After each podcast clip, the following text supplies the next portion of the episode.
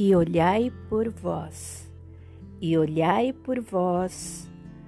Não aconteça que os vossos corações se carreguem de glutumaria, de embriaguez e dos cuidados desta vida, e venha sobre vós de improviso aquele dia.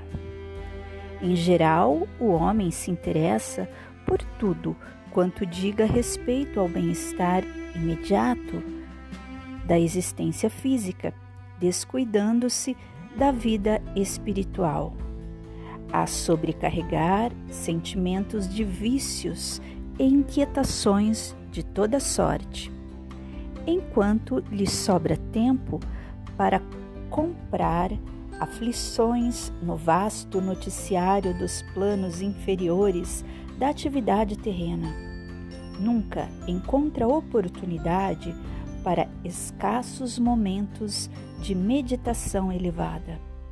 Fixa com interesse as ondas destruidoras de ódio e treva que assolam nações, mas não vê, comumente, as sombras que o invadem.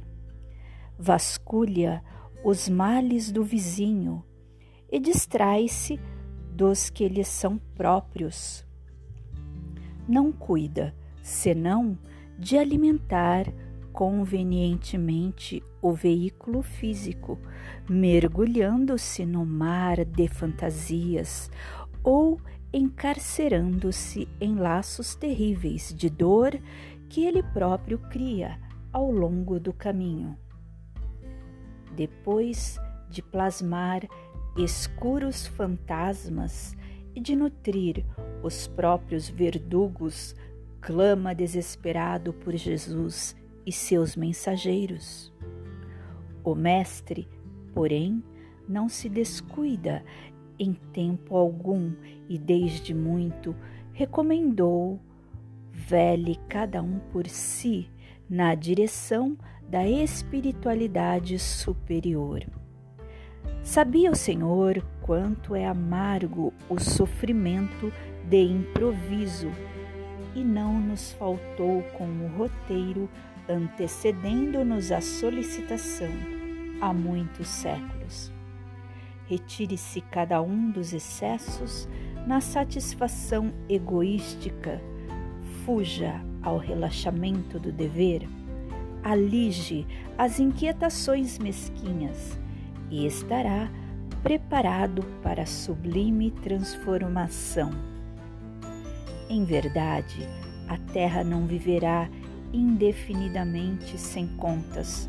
Contudo, cada aprendiz do Evangelho deve compreender que o instante da morte do corpo físico é dia de juízo no mundo de cada homem.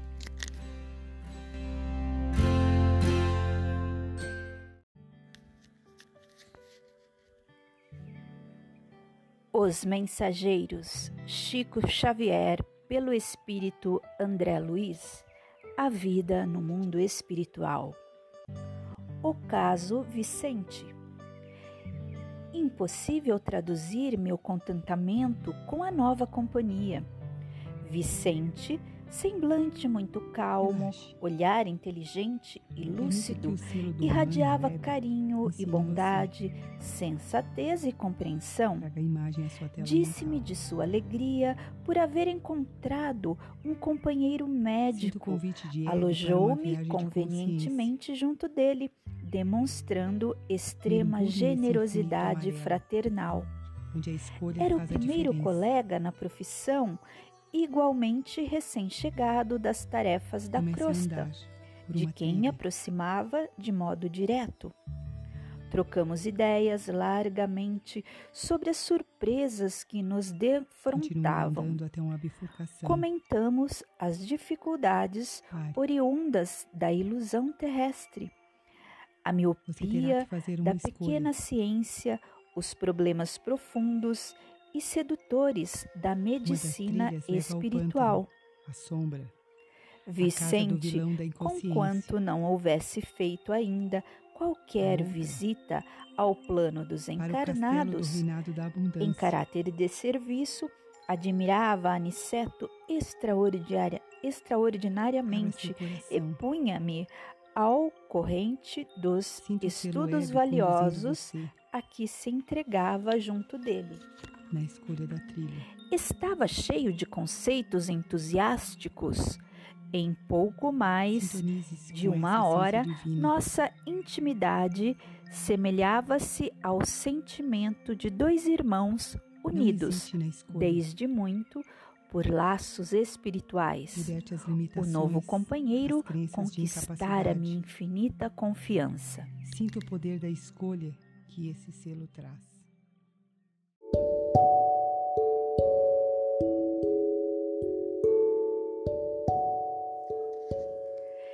Evidenciando nímia delicadeza, indagou da minha posição perante os parentes terrestres, ao que respondi com a história resumida de minha singular aventura ao conhecer as segundas núpcias de minha viúva. Imprimi toda a ênfase possível ao meu relatório verbal, sensibilizando-me profundamente no curso da narrativa. Em cada pormenor culminante dos fatos, detinha-me de propósito, salientando meus velhos sofrimentos e relacionando de sabores que me pareciam insuperáveis. Vicente ouviu silencioso, sorrindo a intervalos. Quando terminei a comovida exposição, ele pôs-me a destra no ombro e murmurou: Não se julgue desventurado e incompreendido. Saiba, meu caro André, que você foi muitíssimo feliz. Como assim? Sua Zélia respeitou o companheiro até, o, até ao fim. E o segundo matrimônio, em tais circunstâncias, não é de admirar.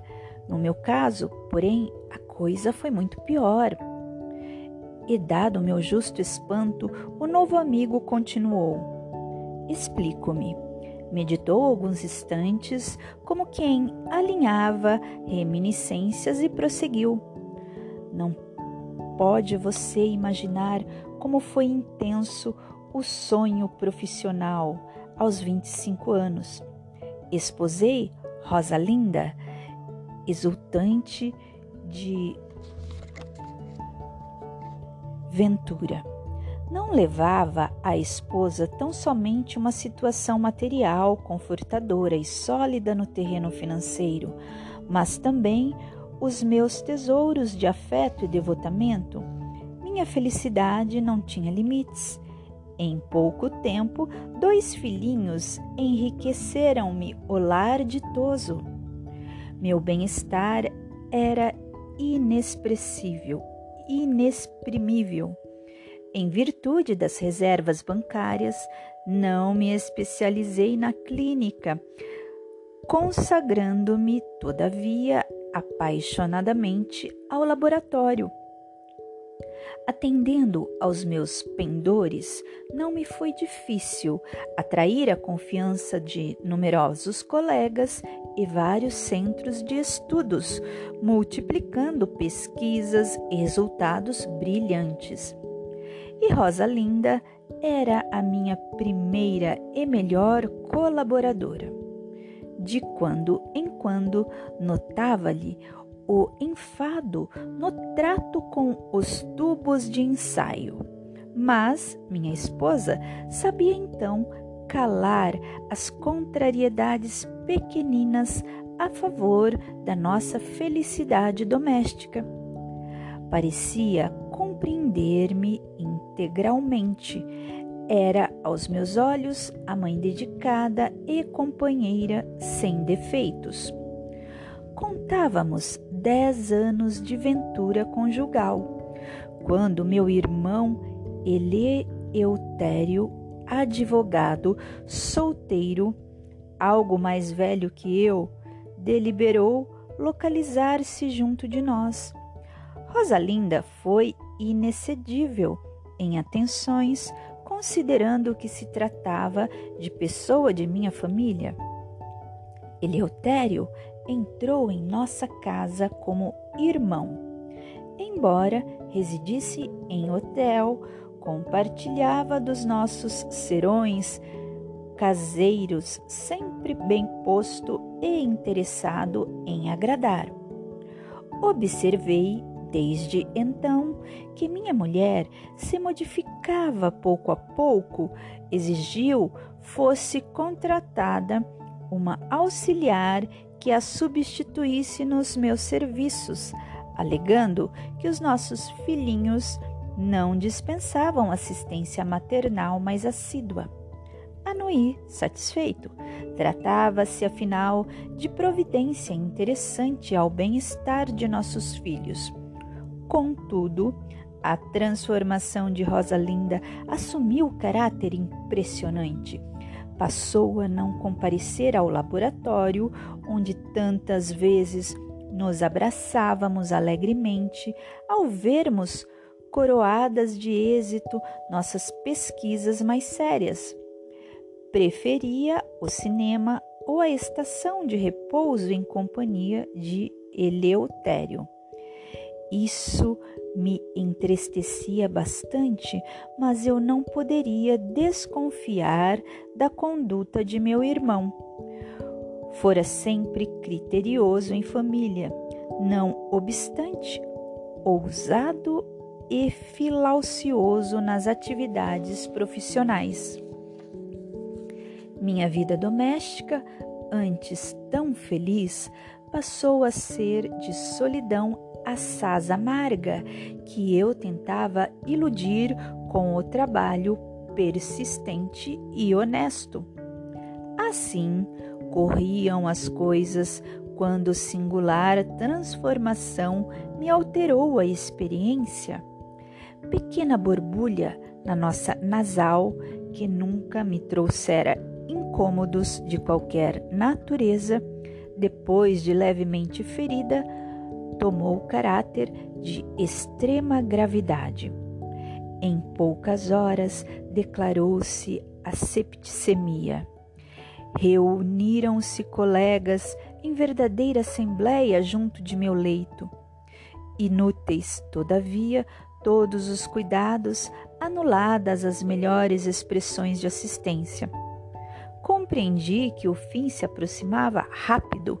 Rosalinda e Eleutério pareciam consternados e até hoje, quando a impressão de rever-lhes o olhar ansioso, no momento em que a neblina da morte me envolvia os olhos materiais.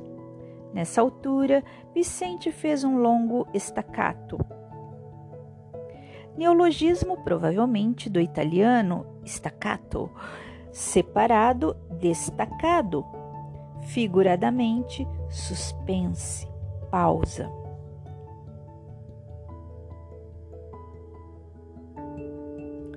Como fixar reminiscências mais dolorosas e continuou menos vivaz. Depois de algum tempo de tristes perturbações nas zonas inferiores, quando já me encontrava restabelecido em nosso lar, certifiquei-me de toda a verdade. Voltando ao lar terreno, encontrei a grande surpresa. Rosalinda havia desposado Eleutério em segundas núpcias. Como são idênticas as nossas histórias! exclamei impressionado. Isso é que não, protestou a sorrir. E continuou. Outra surpresa me dilacerava o coração. Somente ao regressar ao lar soube que fora vítima de odioso crime. Meu próprio irmão inspirou a trama sutil e perversa. Minha mulher e ele apaixonaram-se perdidamente um pelo outro e cederam a tentações inferiores. Não havia que recorrer a divórcio e mesmo que a legislação facultasse, constituiria um escândalo o afastamento de Rosalinda para unir-se publicamente ao cunhado. Eleutério lembrou, porém, que possuíamos experiências de laboratório e sugeriu a Rosalinda a ideia de me aplicar em determinada cultura microbiana que ele mesmo se incumbiria de obter na primeira oportunidade. A pobre da companheira não vacilou e, valendo-se do meu sono descuidado, introduziu na minúscula espinha nasal algo ferida o vírus destruidor.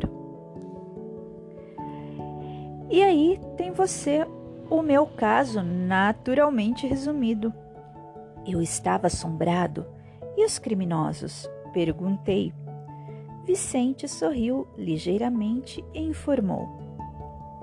Rosalinda e Eleutério vivem aparentemente felizes são excelentes materialistas por enquanto e gozam no mundo transitório grande fortuna, amoedada e alto conceito social. Mas e a justiça? Indaguei aterrado. Ora, André, esclareceu serenamente. Tudo vem a seu tempo, tanto no bem quanto no mal. Primeiro a semente, depois os frutos. Percebendo-me, porém, as tristes impressões, Vicente concluiu: Não falemos mais nisto. Aproxima-se a hora da instrução. Atendamos às nossas necessidades essenciais, auxiliando os nossos amados que ainda permanecem à distância nos círculos terrestres. Não se impressione, a árvore, para produzir, não reclama as folhas mortas. Para nós, atualmente, meu amigo, o mal é simples resultado da ignorância e nada mais.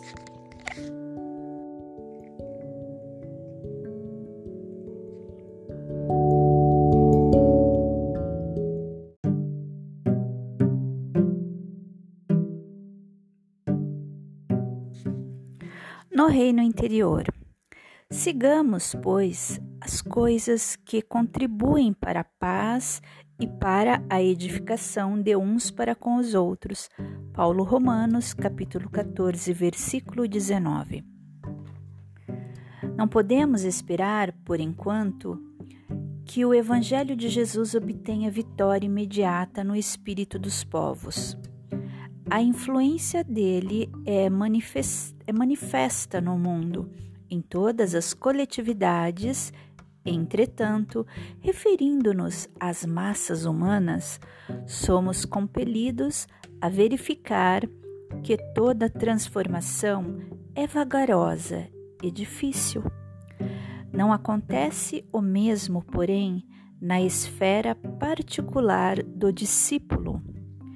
Cada espírito possui o seu reino de sentimentos e raciocínios, ações e reações, possibilidades e tendências, pensamentos e criações. Neste plano, o ensino evangélico pode exteriorizar-se em obras imediatas. Bastará que o aprendiz se afeiçoe ao mestre, enquanto o trabalhador espia questões do mundo externo, o serviço estará perturbado. De igual maneira, se o discípulo não atende às diretrizes que servem à paz edificante, no lugar onde permanece. E se não aproveita os recursos em mão para concretizar a verdadeira fraternidade, seu reino interno estará dividido e atormentado sob a tormenta forte. Não nos entreguemos, portanto, ao desequilíbrio de forças em homenagens ao mal, causados pelos comentários alusivos à deficiência de muitos dos nossos irmãos, cujo barco ainda não aportou à praia do justo entendimento. O caminho é infinito e o Pai vela por todos. Auxiliemos e edifiquemos. Se és discípulo do Senhor, aproveita a oportunidade na construção do bem. Semeando a paz, colherás harmonia, santificando as horas com o Cristo, jamais conhecerás o desamparo.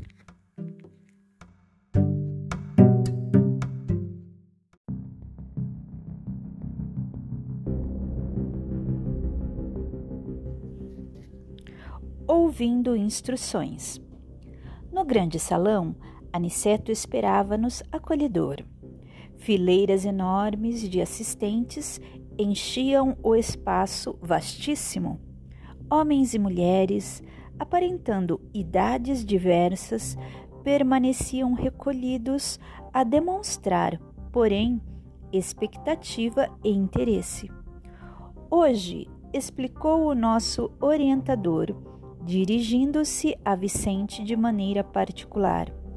Teremos a palavra de Telésforo, antigo lidador da comunicação, que pediu a presença de todos os aprendizes do trabalho de intercâmbio entre nós e os irmãos encarnados. Sentamo-nos confortavelmente, aguardando por nossa vez. Daí a minutos, Telésforo penetrava no recinto sob harmoniosas vibrações de simpatia geral. Aniceto e outros instrutores instalaram-se ao lado dele, em torno da mesa nobre, onde se localizava a direção da Assembleia. Após saudar a assistência numerosíssima, formulando votos de paz e incentivando-nos ao, aos testemunhos redentores.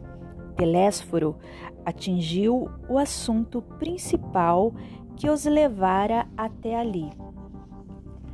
Agora, disse com autoridade sem afetação, conversaremos sobre as necessidades da representação de nossa colônia nos trabalhos terrestres. Aqui se encontram companheiros fracassados nas intenções mais nobres e irmãos outros desejosos de colaborar nas tarefas que condizem com as nossas responsabilidades atuais. Referimos-nos às laboriosas atividades da comunicação no plano carnal. Vemos nesta reunião grande parte dos cooperadores de nosso lar que faliram nas missões da mediunidade e da doutrinação, bem como outros muitos colegas que se preparam para provas dessa natureza nos círculos da crosta. Nossa repartição vem promovendo grande movimento de auxílio a irmãos encarnados e desencarnados que se revelam incapazes de qualquer ação além da superfície terrestre. Nossa tarefa é enorme. Precisamos disseminar ensinamentos novos relativamente à preparação dos que habitam nossa colônia considerando os esforços e realizações do presente e do porvir. É indispensável socorrer os que enfrentam corajosos as profundas transformações do planeta. As transições essenciais da existência na Terra encontram a maioria dos homens absolutamente distraídos das realidades eternas. A mente humana abre-se cada vez mais para o contato com as expressões invisíveis dentro das quais funciona esse movimento. Isto é uma fatalidade evolutiva. Desejamos e necessitamos auxiliar as criaturas terrestres. Todavia, contra a extensão de nosso concurso fraterno, operam dilatadas correntes de incompreensão não relacionamos apenas a ação da ignorância e da perversidade. Age contraditoriamente neste particular grande número de forças do próprio espiritualismo. Combatem-nos algumas escolas cristãs como se não colaborássemos com o Mestre Divino. A Igreja Romana classifica-nos a cooperação como diabólica. A reforma luterana, em seus matizes variados, persegue-nos a colaboração amistosa. E há correntes espiritualistas de elevado teor educativo que nos malsinam a influência por quererem o homem aperfeiçoado de um dia para o outro, rigorosamente redimido a golpe instantâneo da vontade, sem realização metódica. No campo de nosso conhecimento da vida, não podemos condená-los pelo desentendimento atual. O catolicismo romano tem suas razões ponderáveis. O protestantismo é digno de nosso acatamento. As escolas espiritualistas possuem notáveis edificações. Toda expressão religiosa é sagrada, todo movimento superior de educação espiritual é santo em si mesmo. Temos então diante de nós a incompreensão dos bons, que constitui dolorosa prova para todos os trabalhadores sinceros, porque, afinal, não estamos fazendo obra individual, e sim promovendo o movimento libertador da consciência humana a favor da própria ideia religiosa do mundo. Sacerdotes e intérpretes dos núcleos organizados da religião e da filosofia não percebem ainda que o espírito da revelação é progressivo, como a alma do homem. As concepções religiosas se elevam com a mente da criatura. Muitas igrejas não compreendem, por enquanto, que não devemos espalhar a crença nos tormentos eternos para os desventurados, e sim a certeza de que há homens infernais criando infernos para si mesmos. Não podemos, porém, perder tempo no exame da teimosia alheia. Temos serviços complexos e dilatados. E como dizíamos, a humanidade terrena aproxima-se dia a dia da esfera de vibrações dos invisíveis de condição inferior que a rodeia em todos os sentidos. Mas, segundo reconhecemos, esmagadora percentagem de habitantes da Terra não se preparou para os atuais acontecimentos evolutivos. E os mais angustiosos conflitos se, ve se verificam no sendal humano. A ciência progride vertiginosamente no planeta, e, no entanto, à medida que se suprimem sofrimentos do corpo, multiplicam-se aflições da alma. Os jornais do mundo estão cheios de notícias maravilhosas quanto ao progresso material, segredos sublimes da natureza são surpreendidos nos domínios do mar, da terra e do ar. Mas a característica dos crimes humanos é espantosa. Os assassínios da guerra apresentam requintes de perversidade muito além dos que foram conhecidos em épocas anteriores. Os homicídios, os suicídios, as tragédias conjugais, os desastres do sentimento, as greves, os impulsos revolucionários da indisciplina, a sede de experimentação inferior, a inquietação sexual, as moléstias desconhecidas, a loucura invadem os lares humanos. Não existe em país algum preparação espiritual bastante para o conforto físico. Entretanto, esse conforto tende a aumentar naturalmente. O homem dominará cada vez mais a paisagem exterior que lhe constitui moradia, embora não se conheça a si mesmo.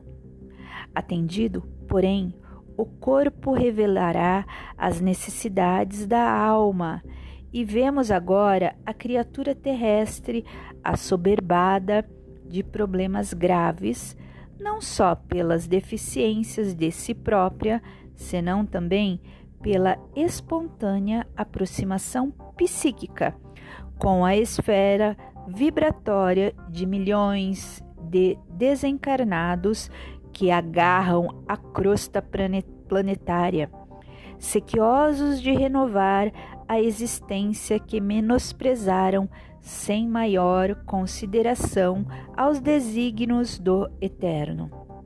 A rigor, também nós compreendemos que os serviços da comunicação no mundo deveriam realizar-se apenas no plano da inspiração divina para os círculos terrenos, do superior para o inferior. Mas como agir diante de milhões de enfermos e criminosos nas zonas visíveis e invisíveis da experiência humana? pelo simples culto externo, como pretende a Igreja de Roma? Pelo ato de fé, exclusivamente como espera a reforma protestante? Por mera afirmação da vontade, conforme pontificam certas escolas espiritualistas? Não podemos, no entanto, circunscrever apreciações na visão unilateral do problema, concordamos que a reverência ao Pai, a fé e a vontade são expressões básicas da, re, da realização divina no homem. Mas não podemos esquecer que o trabalho é necessidade fundamental de cada espírito, que outros irmãos nossos perseverem tão somente nas especulações teológicas, encaremos, porém, os serviços do Senhor como se faz indispensável. A humanidade terrena atualmente é como um grande organismo coletivo, cujas células, que são as, as personalidades humanas, se envolvem no desequilíbrio entre si, em processo mundial de reajustamento e redenção. Quantos cooperam conosco veem a extensão dos cipoais em que se debate a mente humana. Criminosos agarram-se a criminosos, doentes associam-se a doentes. Precisamos oferecer no mundo os instrumentos adequados às retificações espirituais, habilitando nossos irmãos encarnados a um maior entendimento do Espírito do Cristo. Para consegui-lo, todavia, necessitamos de colaboradores fiéis, que são que não cogitem de condições, compensações e discussões, mas que se interessem pela sublimidade do sacrifício e de renunciação com o Senhor. A essa altura, Telésforo interrompeu a lição em curso e, fixando o olhar percussiente na assembleia, tornou em voz mais, mais alta: Quem não deseja servir, procure outros gêneros de tarefa. A comunicação não comporta perda de tempo nem experimentação doentia sem grave prejuízo dos, co dos cooperadores incautos. Noutros ministérios, a designação de trabalhadores define com precisão todos os que colaboram com o Divino Mestre. Aqui, porém, acima de trabalhadores, precisamos de servidores que atendam de boa vontade. Nesse instante, em vista doutra longa pausa, identifiquei a forte impressão dos ouvintes que se entreolhavam com inexprimível espanto